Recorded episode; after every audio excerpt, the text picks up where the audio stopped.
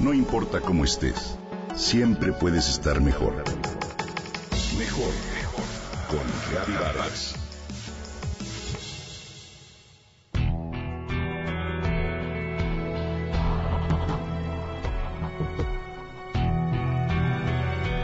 ¿Dónde te encontrabas el 11 de septiembre de 2001?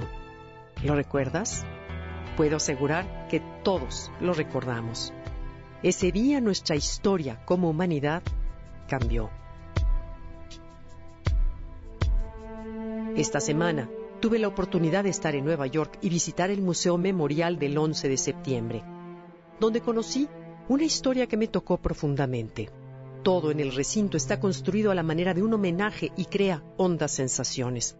Por ejemplo, las fuentes cuadradas, profundas y con dimensiones gigantes cuyas cascadas desbordan hacia abajo y mirarlas agujera el corazón. En el auditorio escuché la conferencia de Richard Pichotto, el bombero con más alto rango y el último en evacuar el World Trade Center. Con solo saber esto ya me había convencido de asistir. Su historia es la de un verdadero héroe. Pichotto narra que cada torre de 110 pisos de alto tenía 90 elevadores en el centro pero tan solo tres escaleras de 90 centímetros de ancho. Eran las únicas salidas para evacuar a las 40.000 personas que albergaban el conjunto. Mientras él y su equipo de bomberos intentaban subir las escaleras, toda la gente se agolpaba para bajar apanicada o herida. Me impresionó que el instinto de supervivencia, tanto de él como del resto de los bomberos, se volvió secundario frente a su vocación de salvar vidas. Cabe mencionar que cada bombero carga un equipo de 28 kilos de peso sobre sus espaldas, lo que dificultaba aún más su labor. Nos encontrábamos en una de las escaleras entre los pisos 7 y 8 de la torre norte, narra Pichotto, cuando de repente sentimos un temblor muy fuerte acompañado de un ruido ensordecedor que duró cerca de 10 segundos. La torre sur se había colapsado. Cayó piso sobre piso, uno encima del otro, su colapso provocó un viento tan fuerte como el de un huracán y todo se tornó negro. Nadie contestaba por la radio. Supuse lo peor.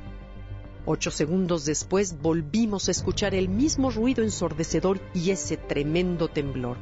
Pero entonces provenía de la torre en la que nos encontrábamos, incendiada con miles de litros de combustible imposible de contener. ¿Qué haces durante los ocho segundos que te quedan de vida? Toda mi resistencia pasó frente a mí.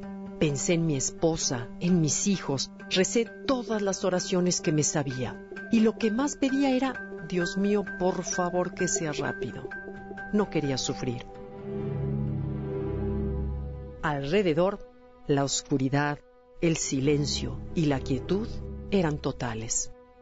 Estaba en el suelo sin poder levantarme. Creo que morí. Las escaleras se desintegraron y caí al vacío. Me di cuenta de que podía sentir las piernas, los brazos, y sentí que no estaba solo. Llamé en voz alta y recibí respuestas de otros doce compañeros y de una persona civil. Era como una cueva vertical. No se muevan. Estamos en una bolsa de aire que es como una casa de barajas. Quédense donde están. Las radios que teníamos eran viejas. Nadie contestaba. Hasta que finalmente alguien me dijo, no hay escalera norte, no hay torre B, no hay edificio, pero los encontraremos. A mi memoria vino el caso de una familia que no habíamos podido salvar hacía un mes cuando quedó atrapada en el sótano de un edificio de dos pisos. Ahora éramos nosotros quienes nos encontrábamos bajo 110 pisos de escombros. Sabía que era imposible. Cinco horas después el polvo se empezó a sentar y pude ver un poco de luz. Me llené de esperanza.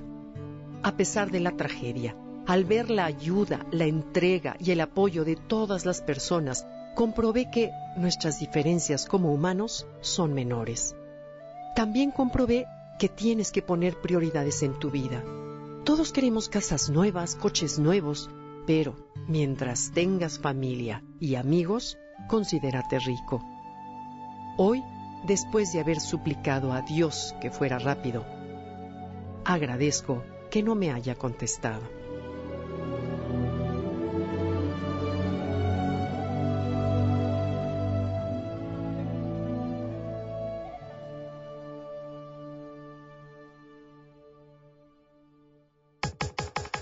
Comenta y comparte a través de Twitter. Gaby-Vargas. No importa cómo estés, siempre puedes estar mejor. Mejor, mejor. Con Gaby Vargas.